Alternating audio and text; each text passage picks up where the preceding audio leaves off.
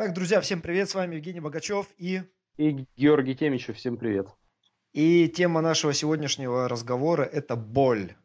Боль, которая является путником каждого человека по жизни, да, в той или иной форме, в той или иной фазе человеческой жизни, но так или иначе мы с ней сталкиваемся. И как правильно воспринимать боль, вообще что это такое, как себя вести, как максимально быстро от нее избавиться. Вот об этом мы поговорим сегодня. И, Гош, сразу к тебе, ты про в этом вопросе, что такое боль? Слушай, ну, тут есть множество, наверное, определений.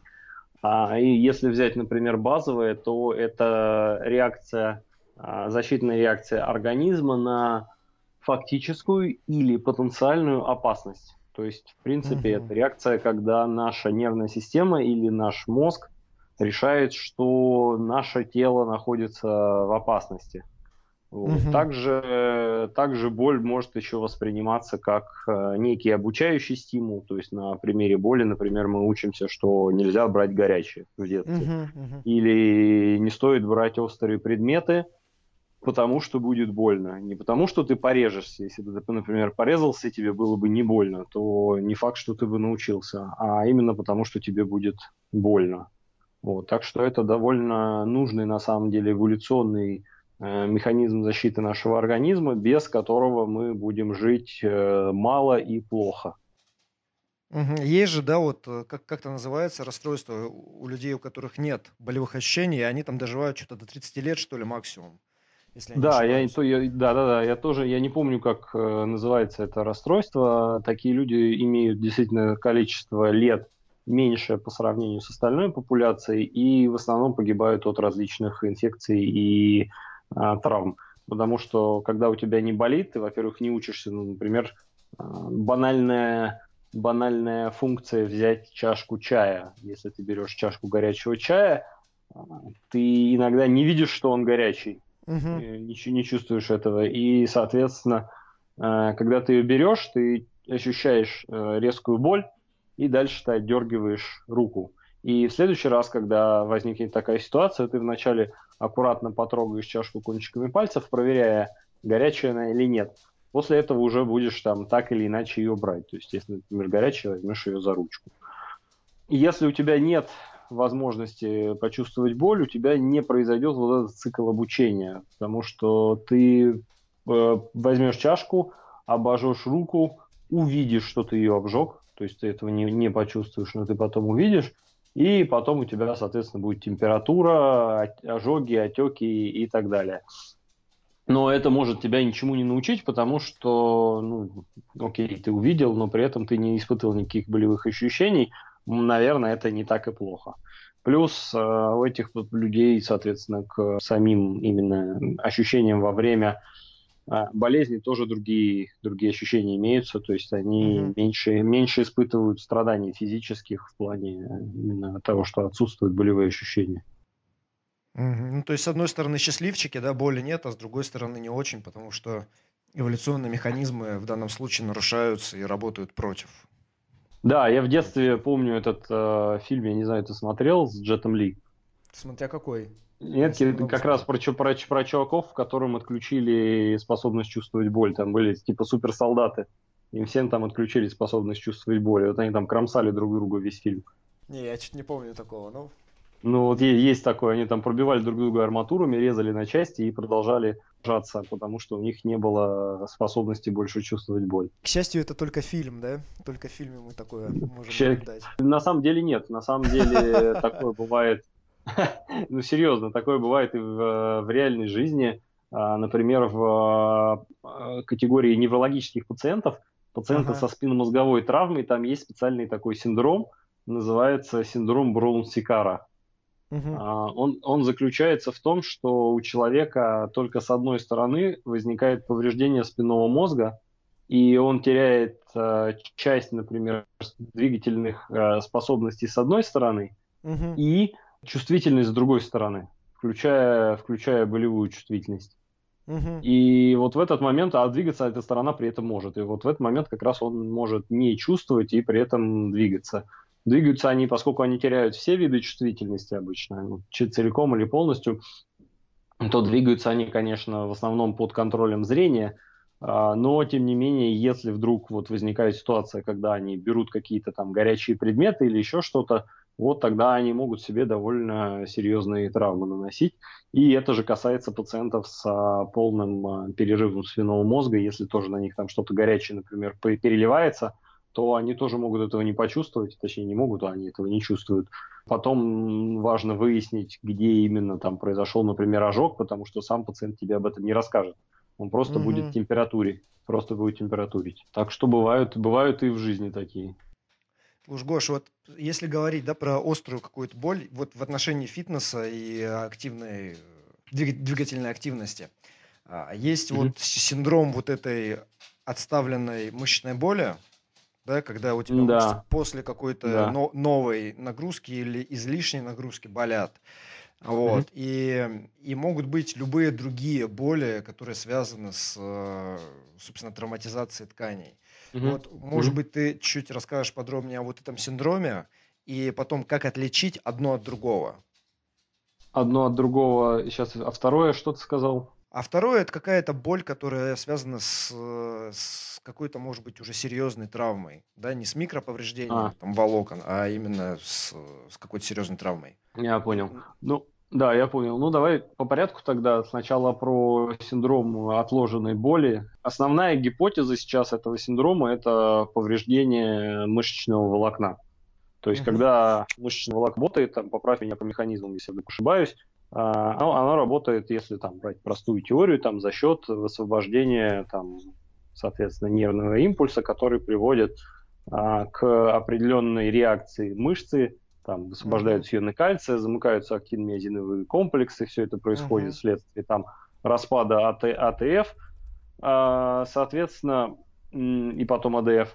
Соответственно, вот за счет, во время работы этого механизма, вот те самые активные миозиновые э, мостики, они могут э, повреждаться. А, просто от того, что они работают. То есть они созданы таким образом, весь вот этот комплекс, что во время работы он а, повреждается. И потом поврежденные участки восстанавливаются на вот ровно такие же. Но это происходит только до определенного объема. Если объем превышает тот, который допустим для восстановления, тогда весь комплекс, ну, без нерва, соответственно, весь комплекс а, некротизируется и на его место, соответственно, достраивается новый. То есть он не, не, не, не достраивается куском. Вот. И вот эти вот изменения, вот эти достройки, по сути, они вызывают э, в том числе реакции воспаления, за счет которых и происходит, например, резорбция, то есть за счет которых происходит съедание вот этого вот поврежденного участка и угу. последующее, э, последующее восстановление его новым участком. Мы это вот можем сейчас называть э, реакцией, соответственно, боли отложенной после тренировки. А когда, когда это возникает, ну, в принципе, на это стоит нормально реагировать, потому что в определенных объемах это вполне, вполне себе допустимо. А также помимо мышечной ткани во время вот такой вот работы и вследствие повреждения, а, также повреждается и соединительная ткань. Поэтому некоторые исследования показали, что после тренировок довольно большое количество маркеров поврежденной соединительной ткани возникает в мышцах. Особенно mm-hmm. это касается эксцентрических э, тренировок или эксцентрических только тренировок. И соединительная ткань также воспаляется и также, соответственно, замещается и даже дорастают там новые коллатерали, большее число там коллагеновых волокон появляется, то есть она тоже может становиться прочнее. Вот, это тоже вызывает, соответственно, раздражение ноцицепторов, то есть рецепторов опасности, которые находятся внутри ткани, угу. и также может вызывать защитную боль, которая нам на самом деле нужна. То есть по факту она находится там для того, чтобы сказать, типа, чувак, отдохни, восстановись, и потом, как только все заживет, нервная система снимет вот эту вот защиту, ты можешь mm-hmm. продолжать. А если говорить о чем-то более а, серьезном, то есть чтобы отличить одно от другого, то по сути отличается только в объеме. То есть, например, во время тренировок, если уже есть какое-то накопившееся повреждение, например, в том же сухожилии или в той же мышце, то mm-hmm. объем травматизации волокна может быть намного выше. особенно интенсивно он, оно может подвергаться травматизации во время каких-то быстрых или плеометрических движений, когда, например, человек стартанул или рванул. Угу. Вот. То есть быстрая механическая нагрузка на ткань. Тогда, соответственно, объем будет больше, и тогда боль будет более длительное время сохраняться, и могут быть даже отеки. У меня так, кстати, недавно было. Я сходил на тренировку, э, зачетно, ну это может быть, кстати, недавно, там месяц пять назад, зачетно так по, зашагивал на тумбу, угу. и потом что-то на следующий или через день сижу, опираюсь руками на коленку и понимаю, что что-то что не то. Посмотрел на ногу, а там, короче, в волокнах э, квадрицепса есть отек. Ну, я понял, что просто волоконце порвалось.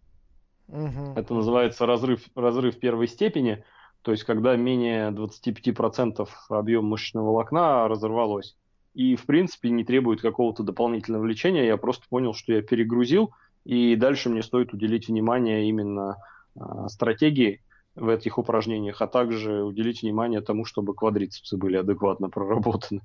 Вот. И нужно откатиться в этом случае по тренировкам, и когда мышца лучше заживет, можно будет опять нарастить прежние объемы и интенсивность. Также по поводу чего-то серьезного, ну, самым простым, наверное, критерием будет нарастание симптоматики во время выполнения упражнений. То есть, если вы что-то делаете, и ваши симптомы во время выполнения этого чего-то становятся все хуже и хуже и хуже, логично прекратить это делать, потому что ваша нервная система сообщает вам, что хороший чувак – я поднимаю уровень тревоги, это становится опасным. Вот. Наверное, такой основной совет. Угу. Это, кстати, хороший, хороший признак, потому что если это послетренировочная боль, то там нет такого усиления. Наоборот, если, скажем, ты вот, не знаю, поприседал тяжело, да, у тебя пару дней ноги угу. болят, ты на третий день, на четвертый день пошел, ну или на третий пошел тренироваться, снова начинаешь приседать, в начале разминки у тебя, да, еще будет скованность, будет болезненное ощущение, но когда мышцы разогрелись, в принципе, там уже потом нормально. Но я от себя хочу здесь добавить, что некоторые люди воспринимают э, вот эту послетренировочную боль как обязательный симптом, что если боли нет, то и тренировка, она не будет иметь тренировочного эффекта будь то гипертрофия или развитие силы, вот после тренировки, после того, как мышцы поработали, они должны болеть. Вот это не так.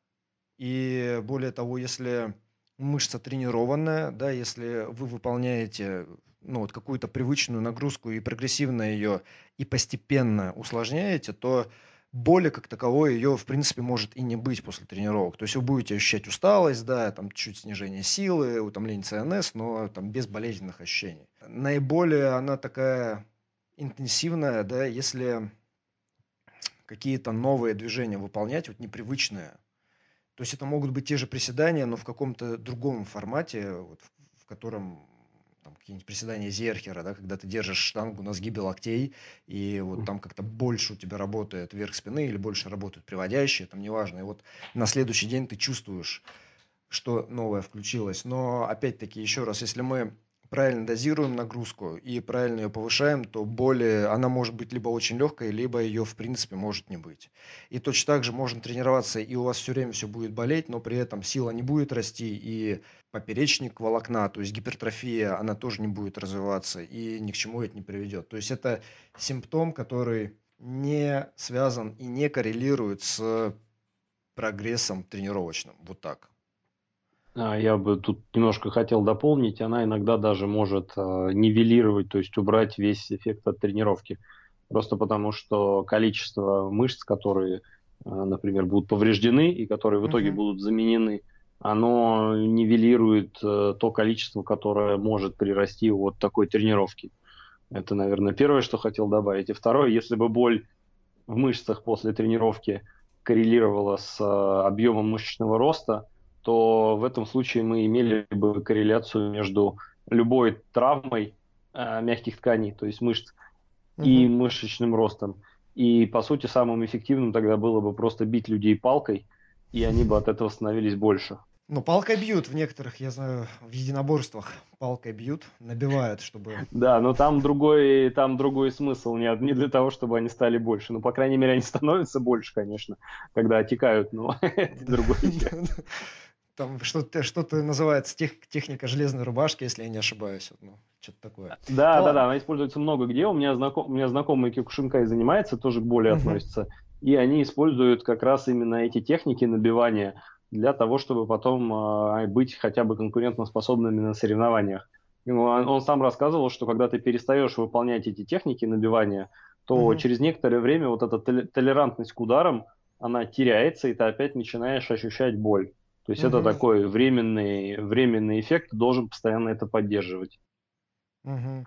Слушай, да, что у, у тайцев же все на этом построено, да, вот эти набивания голеней, у них же mm-hmm. это один из mm-hmm. основных таких ударов. Но там, правда, у них потом какие-то последствия, если не ошибаюсь, отслоение, там надкосница, еще Да там много каких последствий, там даже вплоть до онкологии, в принципе, если такая постоянная травма возникает, это как бы так не очень, не очень хорошо. Тут еще вот, если возвращаться вот к этой послетренировочной боли, да, есть э, рhabdomyolis, это как крайняя-крайняя-крайняя степень вот, э, вот этой травматизации волокон, когда очень большой объем, непривычные нагрузки для нетренированного человека или не готового человека или дегидрированного человека происходит, и очень большой массив волокон подвергается вот этому разрушению, да, развивается вот этот рhabdomyolis, или его называют э, острый некроз скелетных мышц, и там это, в принципе, очень тяжелое явление, но даже в мягкой форме, то есть когда человека не госпитализируют, когда у него там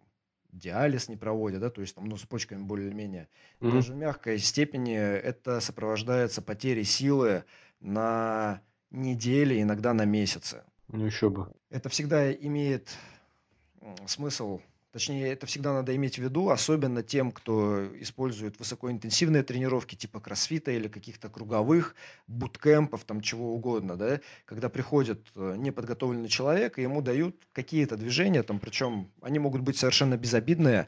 Вот в кроссфите ну, раньше, по крайней мере, использовали прыжковое подтягивание. Это когда ты держишься за штангу, но за, за перекладину, но при этом она низкая. То есть ты ногами стоишь на полу, и держишься uh-huh. за перекладину. И ты прыгаешь вверх, ну вот подтягиваешься, uh-huh. дотягиваешь подбородком, и потом опускаешься вниз, снова приземляешься на ноги, отпрыгиваешь, и вот таким образом ты прыгаешь, то есть у тебя получается плеометрическая работа ног, и, uh-huh. и вот ты руками работаешь. Но за счет того, что объем обычно большой, а человек, он даже один раз не может подтянуться строго, uh-huh. то у него мышцы плечевого пояса, мышцы рук, они вообще не готовы к этому. И даже вот такие прыжковые подтягивания даже в объеме там в районе 50 повторений приводят э, к рhabdomиолизу. Такое несколько раз я читал вот в каких-то залах в Америке происходило, да. Вот, поэтому это, это всегда стоит иметь в виду.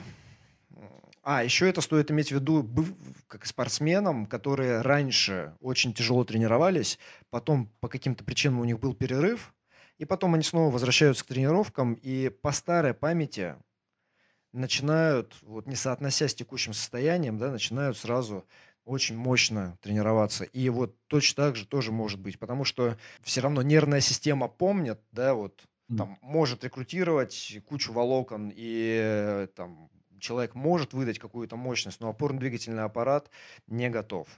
И да. точно так же это может приводить вот к таким сильным, серьезным последствиям. Поэтому везде всегда постепенность, аккуратность. Гош, вот если, если боль – это то, что мозгом интерпретируется как сигнал об опасности, да, или о каком-то вреде, то, скажем, есть сейчас какие-то, ну или не сейчас, а вообще, не знаю, техники обезболивания вот за счет самовнушения или какие-нибудь ментальные техники, я не знаю, вот что-то такое. Можно вообще как-то сознательно Слушай, ну, воздействовать? Ну, да, в принципе, таких полно. И используются они и сознательно, и бессознательно. Они и давно, на самом деле, раньше были описаны.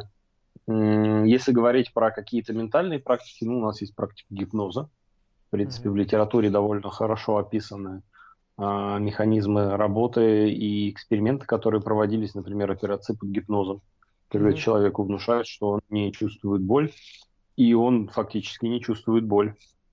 Ему это проводит вполне себе. Также боль может отключаться в те моменты, когда она для вас незначима или опасна. Угу. Если кто-то бывал в каких-то там экстремальных или еще каких-то ситуациях, когда у вас присутствует э, доминанта другая, нежели боль, ну, например, какая-то не очень значимая травма на фоне важного события или на фоне какой-то экстремальной ситуации, когда вам надо выжить, то в этой ситуации вы просто не будете ощущать боль, потому что мозг будет выбирать э, включить боль и угу. ограничить, соответственно, ваше перемещение, вашу реакцию и ограничить выполнение основной функции, необходимой для выживания, а, или, соответственно, погасить боль и позволить вам выполнять эту функцию. Также есть множество различных методов по типу, если уже говорить про мою специальность, то по типу, например, мануальной терапии, которая обладает ровно такими же нейрофизиологическими обезболивающими эффектами. То есть, если говорить про эффект именно мануальной терапии, то это чистой воды нейрофизиология. Угу. На, на тканевом уровне могут, конечно, сейчас потом появиться комментарии к этому подкасту, но, ребята, на тканевом уровне там ничего не происходит. Вы ничего никуда не вправляете, это чистой воды нейрофизиология. Кто не верит, читайте исследования на эту тему. А, то же самое касается эффекта от э, акупунктуры. То есть, когда в людей втыкают иголки, основной механизм это эндогенопиоидный. То есть у нас выделяются опиаты, по сути, наркотики, за которые сажают во всех странах, э, которые за, запрещены законом. То есть опиаты, они у нас существуют в организме, и те опиаты, которые у нас всегда есть с нами, они на самом деле в сотни раз сильнее, чем те, которые мы можем себе вколоть извне. По обезболивающему эффекту я имею в виду. Uh-huh, uh-huh. И если эти опиаты выделяются, в случае даже если вам конечность оторвало, вы этого не почувствуете. Они погасят любые, любые вообще ноцептивные сигналы, и этого будет вам просто вот достаточно, чтобы делать то, что нужно. А, например, такое можно наблюдать у людей, которые теряли конечности во время катания на различных водных, типа серфинга, досках, когда на них, mm-hmm. нападали, когда на них нападали акулы, и потом описывали, они же описывали, как э, они себя чувствовали после, во время нападения этой акулы. И эти люди говорят, что они чувствовали как щелчок и видели, что конечность э, потеряла связь с телом, но при этом не было никакой боли, и они продолжали вести к берегу, потому что понимали, что если они этого не сделают, то акула их попросту сожрет. Вот, это работа как раз вот тех самых систем ингибиции боли, которые позволяют противостоять вот в, в таких ситуациях и выживать. Uh-huh. А, или ситуации с солдатами, которые идут в атаку, получают довольно тяжелые ранения, иногда даже смертельные, но тем не менее продолжают идти в наступление, потому что это сейчас важнее, а не просто валяться там и кричать от э, боли. Uh-huh. Вот, так что методов довольно много, и они есть и в реабилитации, я их уже перечислил, они есть и в э, психотерапии, наверное, это можно так назвать. И они есть в нашей повседневной жизни. И в целом у нас в жизни есть эффект э, плацебо, угу. о котором, в принципе, довольно много сказано, и который, на самом деле, помимо того, что он, безусловно, распространяется и на боль в том числе, он оказывает еще кучу-кучу-кучу других э, эффектов. Слушай, а я знаешь, еще вот вопрос у меня такой. Если там боль какая-то возникает, не знаю, в мышцах, ну, неважно, вот где-то болит, есть обычно таких два экстремальных случая. Один – это когда вообще на эту боль плюют, замазывают всякими разогревающими мазями, там, mm. противовоспалительными, пьют всякие таблетки, там, да, опять-таки обезболивающие, и там делают то, что делали, и плевать им на все, пока не хрустнет, пока не надо будет идти уже там, пришивать. Другая крайность – это когда там что-то где-то чуть защипало или почувствовалось, и человек уже все, ой, болит, и э, там срочно надо лечиться, и делает там какой-нибудь УЗИ, или, ну, например, УЗИ, да, там УЗИ показывает, что никакого разрушения мягких тканей нет, угу. что травмы как таковой нет. И вот человек по любому поводу паникует. Как вот, как, как ориентиры для себя выбрать, да, чтобы с одной стороны и вот таким вот не быть там ипохондриком, типа, о, пальчик болит там или что-то еще, и с другой стороны, ну, не доводить до, до абсурда. То есть есть какие-нибудь критерии объективности или адекватности в отношении к сигналам болезненным? Такие есть, в принципе, критерии субъективности, наверное, к сигналам, потому что все-таки это субъективное ощущение. Из них можно выбрать, в принципе, боль, которая не нарастает в процессе выполнения какой-либо активности. Uh-huh. То есть, типа, если вы делаете это и вам не хуже, то вы можете, в принципе, продолжать это делать в рамках где-то 4 баллов из 10. То есть 4 балла это такая боль, которая, если говорить про фитнес, например, поскольку мы про него говорим, то это такая боль, которая не ломает вашу технику. В принципе, она ну, там, проходит в течение 48 часов после того, как вы закончили выполнять эту активность. Но это такой отдаленный критерий, который, на который мы не можем опираться. Вот. А mm-hmm. если говорить про краткосрочные еще критерии, то им может стать э, боль, которая уменьшается в процессе выполнения той самой активности, которую вы выполняете.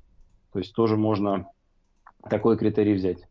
То Плюс, есть ее можно игнорировать, правильно я понимаю, или нет? А, ну, ее можно не игнорировать, ну, не, вообще, в принципе, никогда не стоит игнорировать боль, потому mm-hmm. что все-таки это ваша, ваша защитная реакция. Она, правда, кстати, еще мы, может быть, я не знаю, успеем, не успеем поговорить, что она бывает э, адекватной и неадекватной, эта защитная реакция. Так вот, ее никогда не стоит игнорировать в полной мере, мы все-таки должны быть несколько в курсе того, что она существует, mm-hmm. э, потому что если мы ее будем игнорировать, она в итоге до тебя достучится. То есть нервная система, она в этом плане довольно настойчивая, и игнорируя боль, я научу нервную систему э, стучать в бубен сильнее. И она будет стучать сильнее и сильнее mm-hmm. и сильнее mm-hmm. до тех пор, пока я не прислушаюсь.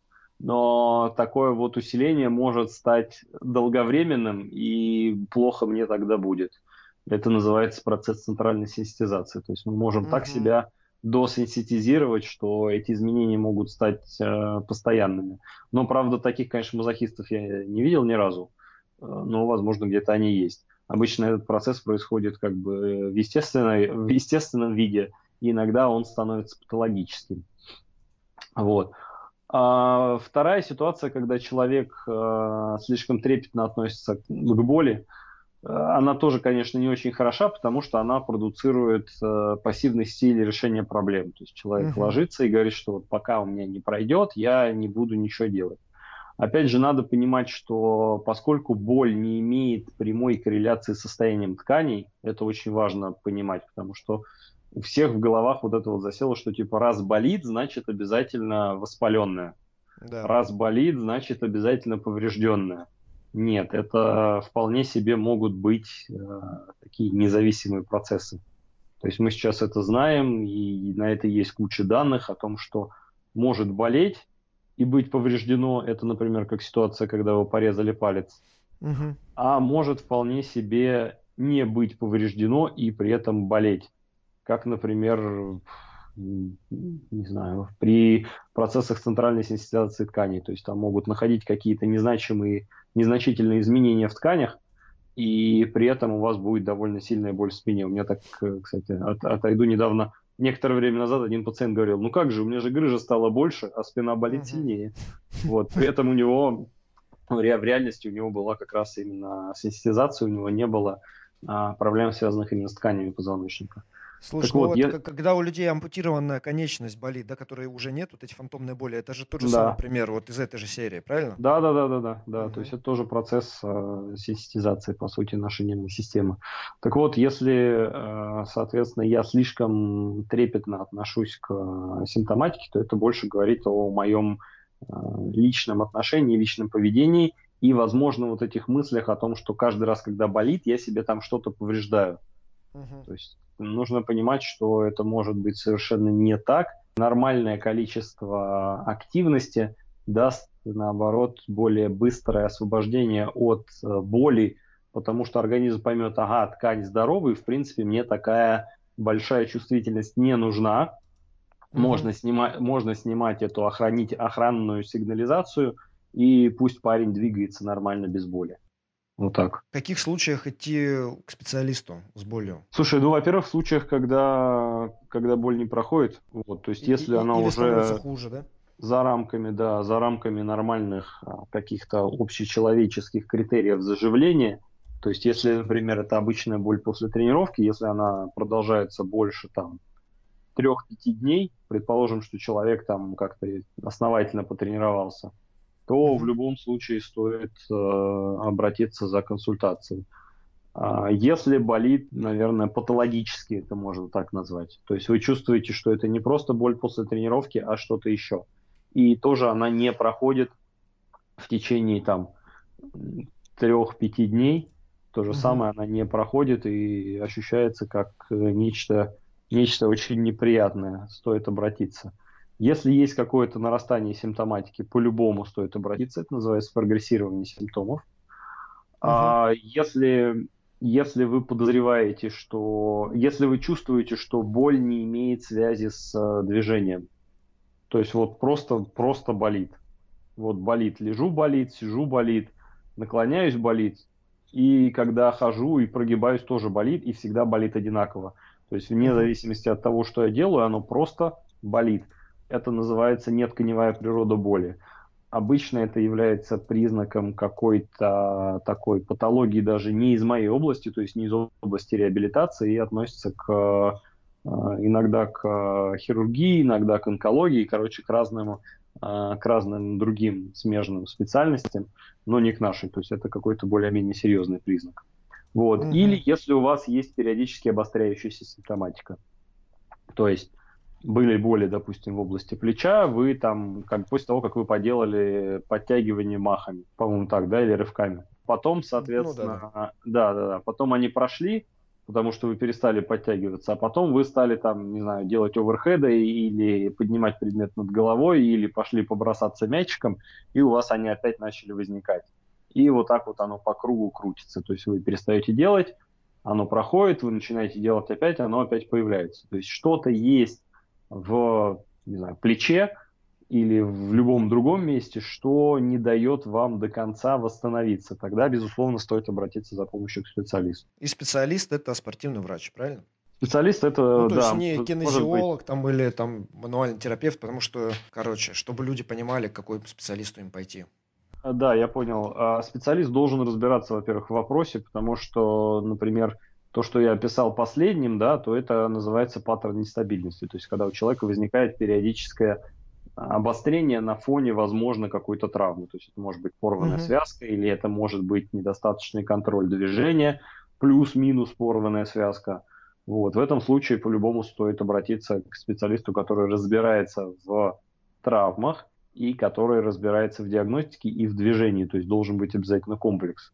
Вот. В случае, если у вас есть какие-то патологические, опять же, симптомы, ну, например, э, боль в спине, которая не проходит больше двух недель, допустим, вот, то в этом случае тоже, соответственно, стоит обратиться к специалисту. Это может быть э, врач по спортивной медицине, это может быть врач по... Это новая специальность, наверное, в России пока еще у нас таких названий нету. Это называется мышечно-скелетная терапия. То есть все, что связано как бы с движением, с э, опорно-двигательным аппаратом и нервной системой. Вот э, к такому специалисту, э, безусловно, есть мануальные терапевты, которые тоже в этом разбираются, и есть, наверное, остеопаты, которые, которые именно с точки зрения движения в этом разбираются.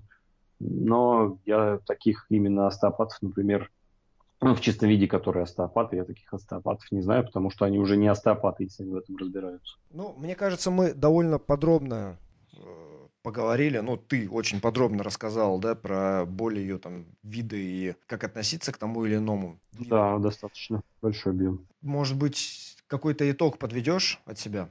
Да, давай подведу итог. Я думаю, что к этому стоит относиться с почтением. Давай, давай так к этому сойдемся, потому что боль нужно уважать. То есть это очень важно, и ну, ее не стоит э, бояться. Важно понимать, что боль, она на самом деле наш э, друг и подсказчик, то есть и также она является нашим учителем. То есть без боли мы жили бы плохо и мало, с болью мы живем хорошо и долго. И если у вас что-то болит, это происходит только по той причине, что организм пытается вас защитить в этот момент. То есть он говорит, типа, чувак, сядь, отдохни и прекрати. Но боль угу. при этом очень хитрый подсказчик, поскольку она не имеет прямого взаимоотношения с повреждением тканей, мы должны уметь к ней относиться правильно и не недооценивать и не переоценивать эту боль. И если у вас что-то болит чуть-чуть, это не значит, что вы повреждены. Это значит, что ткани чувствительны, и в принципе, если вы с ними немножко поработаете, то эта чувствительность снизится, и вы сможете двигаться свободно. Вот так не стоит относиться. То есть, если это слишком сильно, наверное, это опасно или плохо. Если это немножко и проходит от движения, то это однозначно хорошо и, в принципе, большого, большой тревоги не стоит испытывать по этому поводу. Ну, значит, вот так, друзья, запомните, да? Боль – это сигнал, который надо правильно интерпретировать, который надо уважать, но которого не надо бояться как какого-то там врага. Да, совершенно верно. Гош, спасибо. Очень интересно, Пожалуйста. очень обстоятельно и, я думаю, очень полезно для наших слушателей. Да, я надеюсь, всем понравится. И на этом мы с вами прощаемся. До новых встреч. Да, всем пока.